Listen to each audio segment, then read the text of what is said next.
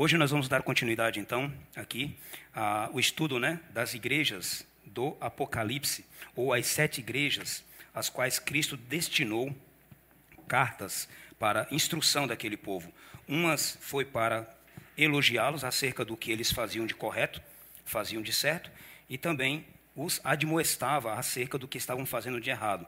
Ou seja, literalmente puxavam a orelha para que eles voltassem para o caminho. Hoje nós vamos falar da igreja de Sardes uma igreja que tinha nome de que vivia, de uma igreja viva e reavivada, porém uma igreja morta. Tá certo? Mas antes de começar, eu gostaria de fazer uma breve oração para que o verdadeiro e único professor, o Espírito Santo, faça-se presente em nosso meio e nos auxilie nesse momento. Amém, meus amados? Feche seus olhos onde você está, para que possamos então fazer uma breve oração. Oremos. Maravilhoso Deus e eterno Pai que estás no céu, louvado e santo é o teu nome. Obrigado mais uma vez pela vida, pela saúde, pela graça e por tudo que o Senhor faz e tem feito em nossas vidas. Obrigado porque até aqui o Senhor tem nos sustentado e nos guardado, nos livrado de todo o mal que está lá fora. Obrigado, Pai, e que nunca nos falte o teu amor, a tua graça e o perdão de nossos pecados. Dá-me o teu espírito, perdoa minhas falhas, que eu não fale de mim, mas unicamente de ti, e que tudo seja para a honra e glória do teu nome. É o que eu te peço e agradeço. Em nome de Jesus. Amém. A carta que vamos ler hoje se encontra no livro do Apocalipse, no capítulo 3. Nós vamos tomar do verso 1 até o verso 6. Essa cidade de Sardes, irmãos, ela é uma cidade milenar e ela foi construída por volta de 1200 anos antes de Cristo. Ela era uma cidade belíssima, uma cidade gloriosa. Mas o interessante é que grande parte da glória dessa cidade estava no seu passado e não no presente. Ou seja, ela vivia de sua aparência, de sua glória. Ela estava localizada a mais ou menos 50 ou 60 quilômetros de Tiatira. Uh, essa cidade, em sua acrópole, né, parcialmente construída, ou seja, em um monte dentro da própria cidade, em três de seus lados havia um despenhadeiro, um penhasco, de aproximadamente 460 metros de altura, ou seja, era uma altura imensa. E essa fortaleza dava aos cidadãos sardenses uma falsa sensação de proteção. Na mente desses homens e na mente dos reis que ali governaram, a cidade de Sardes ela era intransponível, ela era invencível. Ninguém poderia transpor aquelas barreiras, as dificuldades naturais que ali existiam. Esse era o pensamento. Sardes literalmente era uma cidade militar. Ela foi construída como um grande forte militar e ninguém até então havia conquistado essa cidade. O interessante, irmãos, é que por volta do sétimo século antes de Cristo, um rei chamado Giges, também conhecido como Gugu, foi o homem que elevou Sardes a um grande poderio militar, ou seja, né, sobremaneira engrandeceu essa cidade e a tornou uma potência militar e também uma cidade muito rica. Para você ter uma ideia do poder militar e da riqueza dessa cidade, alguns anos depois, o seu filho Creso, ele decidiu no coração atacar o Ciro, rei da Pérsia. Lembram dele? Ciro o Grande, aquele mesmo que entrou em Babilônia, né? Ali fez trincheiras no rio, entrou em Babilônia e destruiu Belsazar, tomando o reino de Babilônia. Pois é, Creso, em sua época de grande poder, ele atacou Ciro. Mas o interessante é que seu primeiro ataque, ele atacou e logo ele retornou, porque estava próximo do inverno, acreditando que Ciro também faria o mesmo por causa do inverno. Mas ele se engana. Ciro o persegue, o ataca e destrói toda a sua cavalaria, de quem ele tanto se orgulhava. Vendo que o seu poder era inferior, ele se recolhe então ali na sua fortaleza, que aos seus olhos era intransponível. E então Ciro faz um cerco àquela cidade. Alguns homens de Ciro escalam aquele penhasco por as fendas das rochas e entram por um ponto dentro da cidade onde não tinha vigilância.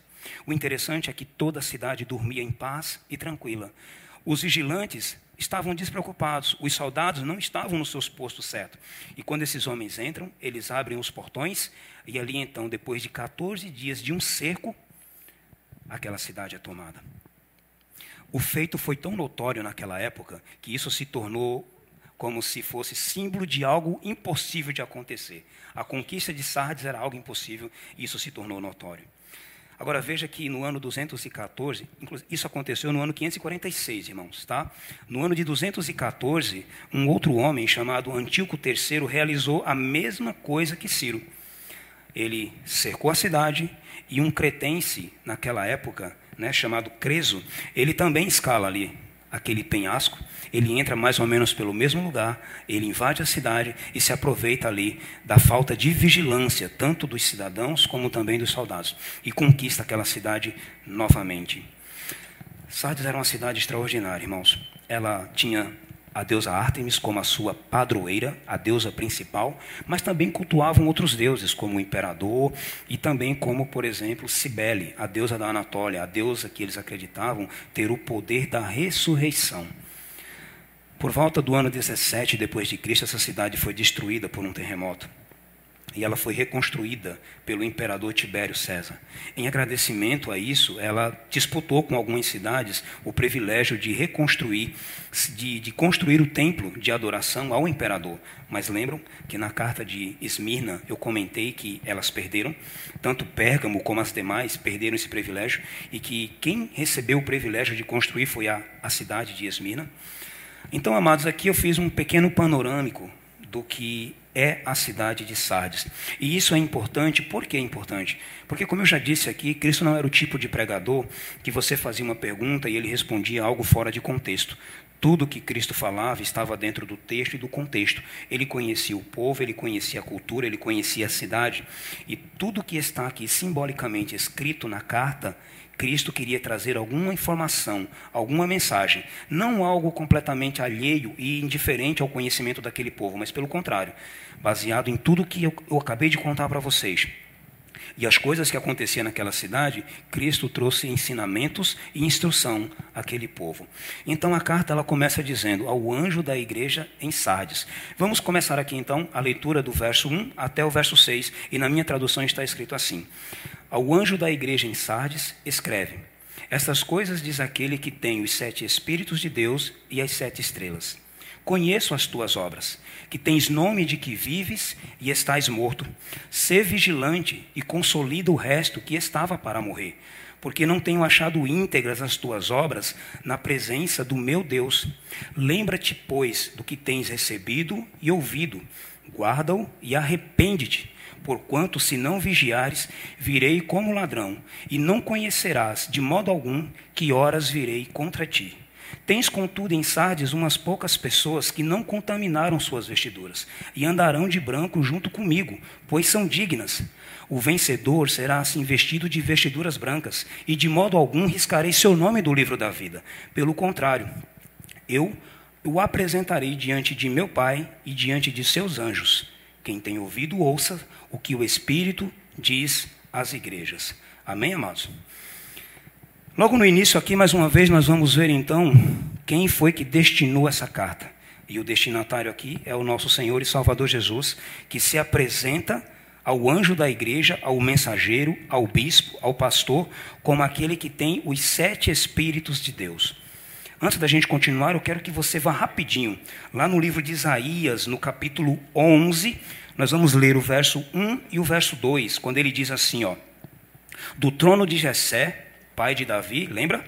Sairá um rebento, e das suas raízes um renovo.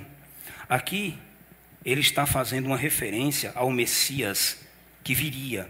E ele diz assim: repousará sobre ele, conta comigo, Espírito do Senhor, espírito de sabedoria, de entendimento, o espírito de conselho, de fortaleza, espírito de conhecimento e de temor ao Senhor. Você percebe aqui sete virtudes do espírito. Quando nós olhamos para isso, irmãos, e vemos que sobre o Messias, o Filho de Deus, repousaria as sete virtudes, as sete virtudes do Espírito, ou seja, ele a, a natureza séptupla do Espírito, a sua totalidade, estaria repousando sobre o Filho de Deus. Lembra que eu falei que essa igreja, essa cidade cultuava também a deusa Cibele da Anatólia, aquela que tinha a presunção de ressuscitar? Cristo está dizendo aqui que se essa igreja está morta, apenas ele que tem autoridade e poder, e sobre ele está as virtudes do Espírito, Apenas Ele pode trazer essa igreja de volta à vida. Não se bele através de seu poder, mas Cristo, aquele que tem o poder do Espírito. E apenas aquele que tem o poder do Espírito pode dar esse poder à igreja. Mas para isso a igreja tinha que reconhecer que estava morta, reconhecer as suas falhas e entregar as rédeas da sua vida nas mãos de Cristo, para que através do seu espírito e das suas virtudes essa igreja pudesse então ser ressuscitada. Ele diz também que ele não tem apenas os sete espíritos, mas ele também tem as sete estrelas. As sete estrelas, irmãos, nós já falamos sobre isso na carta a Éfeso, que é uma representação aqui não a anjos no céu, mas aos ministros das igrejas. Como eu disse, aos bispos, pastores, obreiros, aos líderes daquela igreja. Cristo está dizendo que essa igreja ela possui um dono e que esse dono é o Senhor e que os ministros da igreja prestam conta a ele. Ele tem as sete estrelas. Uma igreja, irmãos, uma igreja para ser formada e ser uma igreja forte, ela precisa de uma boa liderança. Eu já formei igreja e sempre que eu formo uma igreja, eu procuro o máximo possível formar uma liderança forte, porque uma igreja sem liderança, ela é dispersa. E Cristo está dizendo aqui que essa igreja, os seus líderes, aqueles a quem ele chamou, constituiu como líderes e obreiros dessa igreja para instruir, ensinar, admoestar e corrigir, são deles. A igreja é do nosso Senhor e Salvador Jesus, e esses homens estão nas mãos e no direcionamento do nosso Senhor. Ele continua dizendo então o seguinte: eu conheço as tuas obras. Tens nome de que vive e estás morto. Irmãos, o que eu vou dizer para vocês é muito triste. Essa igreja, ela tinha nome de que vive, mas estava morta. O interessante é que, quando nós olhamos para eu conheço as tuas obras das outras igrejas, são pontos fortes. Por exemplo, quando você olha para a igreja de Éfeso, lá está dizendo o seguinte: Eu conheço as tuas obras, tu não suporta os falsos apóstolos. Tu não suportas os homens maus. E então ela vai mostrando ali que essa igreja tinha doutrina, tinha teologia, tinha conhecimento da palavra de Deus para provar os falsos mestres. Ela tinha boas obras. Quando você vai para a igreja de Esmina, Jesus começa dizendo: Conheço a tua obra, a tua tribulação, a tua pobreza, mas tu és rico. Veja que Cristo aqui elogia as obras daquela igreja, que mesmo sendo uma igreja pobre financeiramente, era rica espiritualmente para com Cristo. Quando você vai para a igreja de Pérgamo, ele diz: Eu conheço as tuas obras, o lugar em que tu habitas. E quando ele diz que o lugar onde habitava era onde estava o trono de Satanás, ou seja, um centro religioso e pecaminoso que tinha que idolatravam Zeus, Asclépio, ele diz: Mas aí, no meio de tudo isso, eu tenho Antipas minha testemunha, meu fiel, que não se contamina com essas, com essas imundícies. Quando você vai para a igreja de Tiatira, você encontra ali ele dizendo: Eu conheço as tuas obras, conheço o teu amor, a tua fé, o teu serviço, a tua perseverança. Veja que as obras daquela igreja, ele diz, são maiores hoje do que foram no passado. Agora, quando você vem para a igreja de Sardes, você vê Cristo dizer que suas obras eram enganosas. Ele diz: Olha, as únicas obras que você tem é exaltar um nome que vocês mesmos criaram. E esse nome é mentiroso, é falso. Vocês têm nome de que vivem, mas vocês estão mortos. Lembra que eu disse a vocês que quando Jesus disse que conhece as obras é muito mais do que um homem conhece a sua esposa ou vice-versa? Jesus ele conhece o mais íntimo do coração. E ao olhar para essa igreja, ele não vê o que nós vemos. Quando olhou para a igreja de Esmirna, ele disse: Vocês são pobres mas comigo são ricos.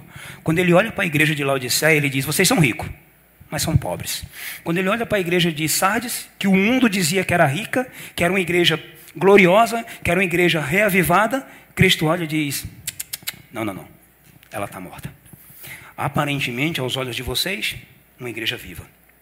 Uma igreja que tem uma boa cartilha, ela tem programações, ela tem campanha, ela tem bons pregadores, ela tem bons cantores, ela faz todo o ritual muito bonito aos olhos de vocês, mas as suas obras não me agradam. Ela está morta perante mim. Ela está morta diante de mim. Tudo que ela faz não passa de mera aparência. Ou seja, as obras que deveriam ser boas para enaltecer, na verdade, aqui, irmãos, é o contrário. Não é para exaltar essa igreja. Não é verdade? Ele continua dizendo na sequência aqui, irmãos, que deveria ser vigilante. O interessante é que no verso 2 e no verso 3, nós vamos ter cinco imperativos. Só no verso 2 nós encontramos dois: ser vigilante e consolida o resto que estava para morrer. Ser vigilante, Jesus está fazendo uma alusão muito rápida com a história que eu contei para vocês. Lembram que eu falei a vocês que os cidadãos de Sardes, os sardenses e também o seu exército, por serem negligentes ao vigiar, permitiram que poucos homens invadissem a cidade que era inconquistável, intransponível e colocou abaixo? Jesus está dizendo para aqueles homens: sejam vigilantes, acordem, olhem a verdadeira e real situação de vocês, despertem, vigiem. Cristo não está fazendo isso aqui. Se quiserem, se puderem, se der, não, ser vigilante. Acorda, olha. E na sequência ele diz aqui, né, irmãos? Consolida o resto que estava para morrer. Irmãos, é interessante quando ele diz isso, porque consolidar o resto que estava para morrer, ou seja, a igreja como um todo estava morta, mas ainda tinha um restinho ali, irmão, que estava dando os seus últimos suspiros. E então ele diz para o anjo da igreja: consolida, fortalece esse resto que ainda está para morrer. Veja que não era toda a igreja que já estava perdida, ainda tinha um restinho, tinha um remanescente que ainda permanecia de pé, em meio às dificuldades, em meio às lutas, mas ainda respirava. Mas a igreja, em sua totalidade, estava morta, vivia de aparências. Quando ele continua dizendo aqui, ele vai dizer na sequência para mim e para você, irmãos, que não tem achado íntegras. E ele diz assim: é, ser vigilante e consolida o resto que estava para morrer, porque não tenho achado íntegras as tuas obras. Amado, esse verbo, achar, significa que Cristo não fez um julgamento superficial. Ele examinou, ele olhou, ele verificou, e quando ele botou na balança, os sardenses foram encontrados em falta. Exatamente igualzinho a Belsazar, que depois de ter conhecimento, depois de saber de tudo, não agiu como deveria, e quando Deus veio e o julgou, o encontrou em falta. Não foi diferente. Veja que aqui nós estamos falando de um modo jurídico. Ele pesou na balança e aqueles foram achados em falta. Mas lembre-se, ainda tinha um restinho, que para aqueles ainda havia esperança. Ele diz: Pois lembra-te, pois, do que tens recebido e ouvido, guarda-o e arrepende-te. Aqui nós vamos ver então mais um imperativo, né? Lembra-te, pois, do que tens recebido. Irmão, o que foi que esse povo recebeu? Esse povo recebeu, por meio da tradição apostólica, o conhecimento da palavra de Deus. Eles tinham o conhecimento, eles tinham as instruções, mas já haviam se esquecido. E ele diz: Lembra-te do que tens recebido e ouvido. Mas o ouvir aqui não é só ouvir por ouvir, é ouvir e praticar. Não basta apenas ouvir. Tem que ouvir e praticar. Não é isso que Tiago diz? Tiago 1, 22, quando ele diz: Sejais, pois, praticantes da palavra de Deus, e não apenas ouvinte, enganando a vós mesmos. Cristo está chamando os sardenses aqui a sair de uma posição de morte, a sair de uma posição, irmãos, de que estão perdidos. E ele diz: não apenas ouçam, lembre-se de tudo que vocês já ouviram e receberam e aprenderam. E então ele diz aqui: arrepende-te. Só mediante um arrependimento genuíno e transformador é que eu e você podemos mudar a nossa vida. Se nós permanecermos no erro, nós seremos destruídos com eles. Quando Jesus ele diz lá em Mateus 25 que o inferno foi preparado para o diabo e seus anjos, ele não preparou para nós. Mas se nós permanecermos presos às ações, às atitudes, se nós refletirmos o caráter de Satanás, também seremos destruídos com eles naquele dia. O Senhor Jesus, ele tem nos chamado, irmãos, para permanecermos firmes nessa caminhada com ele.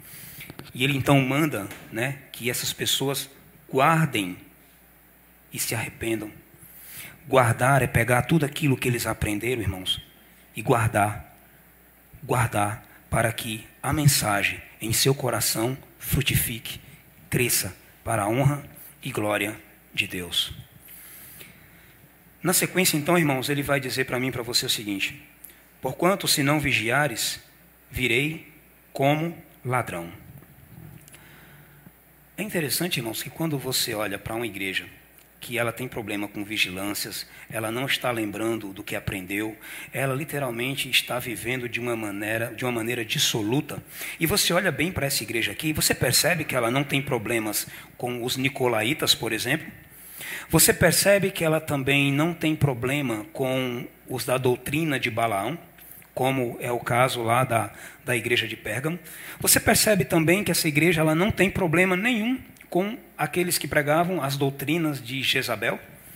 Em outras palavras, você não vê aqui Satanás atingindo essa igreja com nenhum desses problemas, falsos profetas, ou com algum problema de comer coisas sacrificadas a ídolos, ou a idolatria, seja ela física ou espiritual. Veja que essa igreja não tem nenhum desses problemas.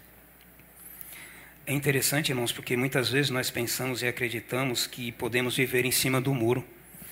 Essa igreja, aos olhos das pessoas, ela tinha uma ótima doxologia, ela tinha um culto maravilhoso, mas aos olhos de Jesus estava morta. Suas obras, na verdade, glorificavam ela mesma, não glorificavam ao próprio Deus. Suas obras eram mortas, não tinham vida. E quando eu olho para isso, eu acho muito triste, porque eu vejo uma igreja que o que ela tem de melhor é um nome falso. É um nome que ela mesma criou e inventou para si mesma. É como aquelas pessoas que são, eu costumo dizer, o pior do mentiroso é aquele que mente para si mesmo. Essa igreja criou uma mentira para si mesma. E o pior de tudo é que ela acreditava nisso. E por acreditar nessa mentira, ela estava indo para o precipício para ser destruída. E Jesus, mais uma vez, aqui remete àquela figura que ela tanto conhecia. E ele diz: ser vigilante, porque senão eu venho a vocês como ladrão. Ou seja, Assim como vocês foram pegos de surpresa no passado, achando que estava tudo muito bem, que tudo corria super tranquilo, que vocês estavam completamente seguros e foram vencidos, assim será novamente. Quando eu vier, pegarei vocês também despreocupados, pegarei vocês dormindo, vivendo um cristianismo desleixado, até fazendo, mas fazendo de qualquer jeito, até fazendo, mas fazendo com os propósitos errados. Quando nós vivemos um cristianismo assim, também seremos pegos de surpresa. Cristo virá como um ladrão, e quando ele vier como um ladrão, nos destruirá, porque nós não estaremos preparados para esse momento, irmãos. Quando Cristo diz que virá como ladrão, irmãos, ele não está falando de arrebatamento secreto. Ele está dizendo que aquele dia e hora ninguém sabe. E qual é a hora então que nós devemos estar preparados? Ele diz: ser vigilante. É mediante a vigilância e a perseverança que nós vamos permanecer firmes até o fim. Se nós não vigiarmos, irmãos, nós vamos cair nos enganos. Veja que essa igreja, ela não tinha problema. Ela não tinha problema com os nicolaítas, ela não tinha problema com as doutrinas de Balaão, ela não tinha problemas com as doutrinas de Jezabel, ela não tinha problemas com carnes sacrificadas a ídolos, ela não tinha problema com a prostituição, seja física ou espiritual. Então, por que que essa igreja estava morta? Porque ela estava entregue ao mudanismo. Ela estava entregue ao secularismo. O mundo havia entrado na igreja. O errado se tornou certo. Os valores morais dessa igreja não eram os mesmos do passado. Ela vivia de uma glória que não era mais dela. É isso que acontece com as igrejas. Muitas vezes parecemos que a igreja é viva, é a melhor igreja da região. Ela tem um culto extraordinário, ela tem a melhor cantora, ela tem o melhor pregador, ela tem o melhor pastor, ela tem a melhor igreja, a melhor estrutura. Ela pode ter tudo isso, mas está morta diante de Deus, porque a sua vida é falsa, é uma vida de aparência, é uma vida que ela vem na igreja, ela bota a sua melhor roupa, ela pega a sua melhor Bíblia e ela vive uma aparência. Quando ela sai da porta da igreja para fora, sua conduta é completamente fora dos padrões que Cristo espera de um cristão. O que é ser um cristão? Não é viver em conformidade com as ações, as atitudes e a vida do próprio Cristo? Se Cristo amava, nós devemos amar. Se Cristo trabalhava para o Evangelho, nós devemos trabalhar. Em outras palavras, amar o que Cristo amou, fazer o que Cristo fez. Essa igreja vive uma conduta completamente alheia a isso. Essa igreja vive uma conduta onde ela está literalmente apegada às coisas do mundo. O mundo havia entrado na igreja e feito com que essa igreja morresse espiritualmente. Na sequência, ele diz aqui: Tens, contudo, em Sardes umas poucas pessoas que não contaminaram as suas vestiduras. Esses andarão de branco. Veja, irmãos, nem todos em Sardes estavam perdidos. Havia uma minoria, havia um pouco, um grupo de pessoas ainda em Sardes que ainda dava para serem alcançadas. Não havia completamente ainda se entregue ao secularismo, ao mudanismo. Não tinha permitido que as coisas do mundo tivessem entrado em sua vida. E Jesus diz que a estes, ele diz aqui, estes andarão de branco comigo, pois são dignas. O vencedor será assim vestido de vestiduras brancas, e de modo nenhum apagarei o seu nome do livro da vida.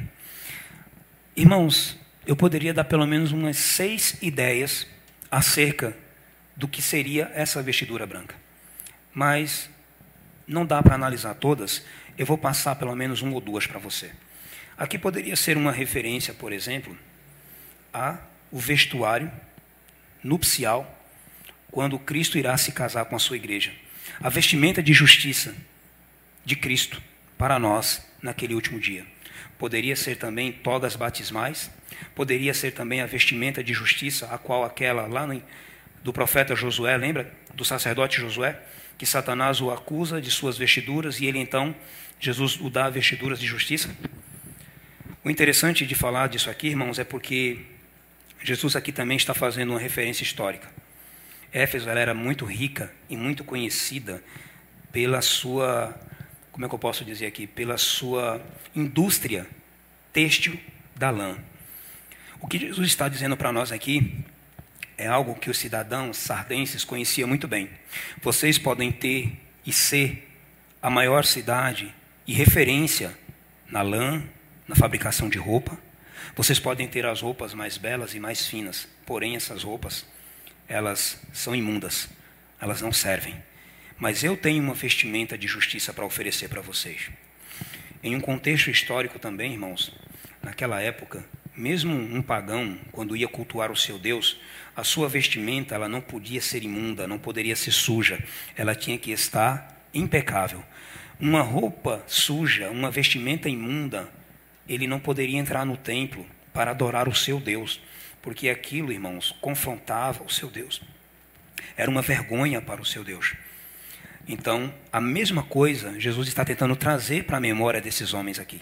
Que, embora eles tinham roupas belas e caras, e fossem os maiores na fabricação das mesmas, a roupa de que realmente eu e você precisamos para um dia estar com Cristo, somente Ele pode nos dar. E ele diz que aquele pouco aquele resto, aquele remanescente que ainda restava na igreja de Sardes, esses, se fossem vigilantes e se arrependessem de suas obras, de seus caminhos, estes sim andariam com ele de branco naquele dia. E ele de modo algum riscaria seu nome do livro da vida. Quando nós falamos aqui de riscar o nome no livro da vida, irmãos, a gente está entrando aqui, talvez num, uma briga teológica que só vai ser resolvida quando Jesus voltar. Uma briga teológica acerca do calvinismo e arminianismo.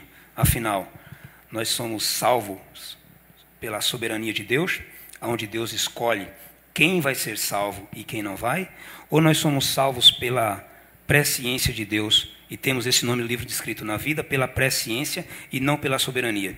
Que Deus, por seu conhecimento, ao avaliar, ao compreender que aquele homem foi vigilante e perseverante, o aceitou como Senhor e Salvador e permaneceu assim até o último dia de sua vida, esse então teve o seu nome escrito no livro da vida.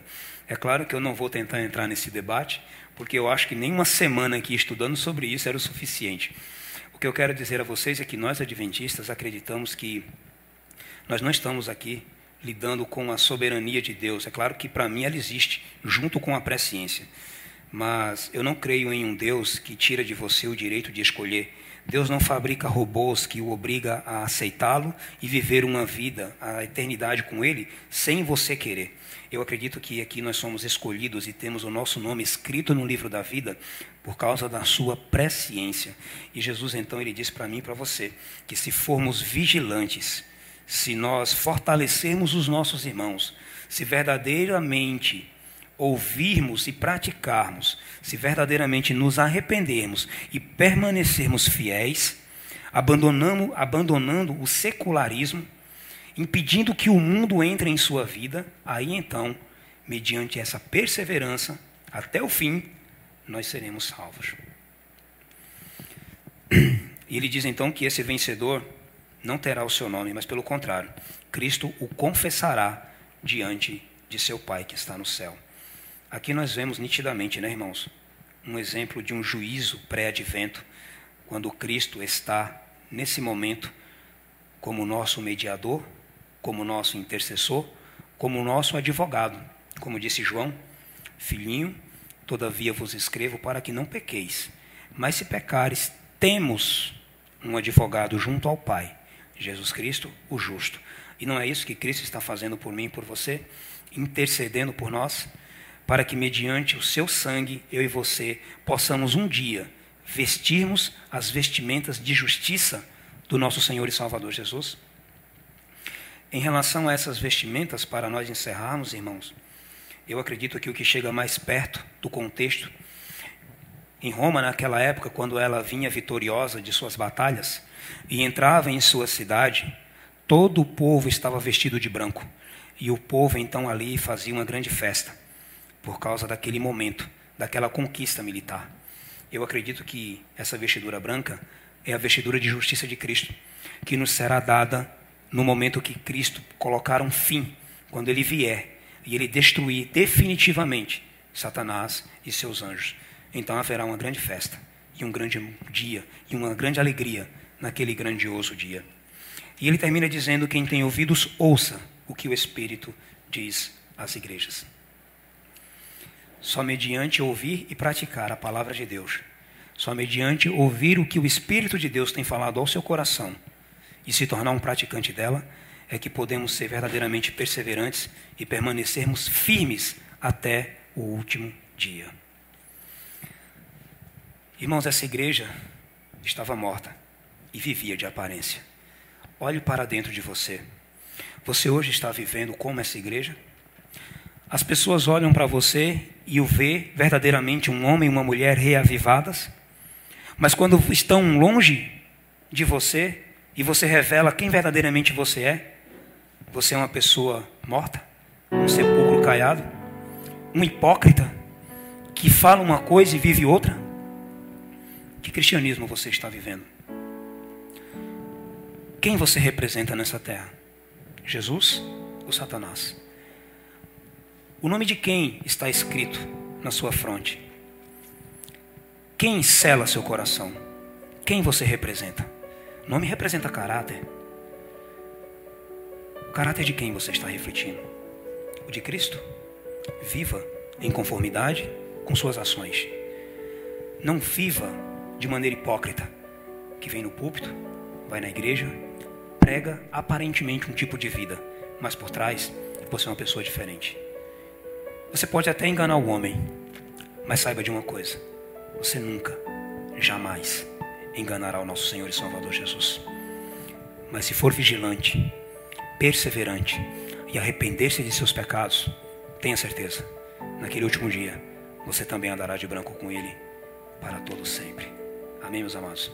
Nesse momento, eu quero dizer que estou muito feliz, porque mais uma alma aceitou o Senhor e Salvador Jesus.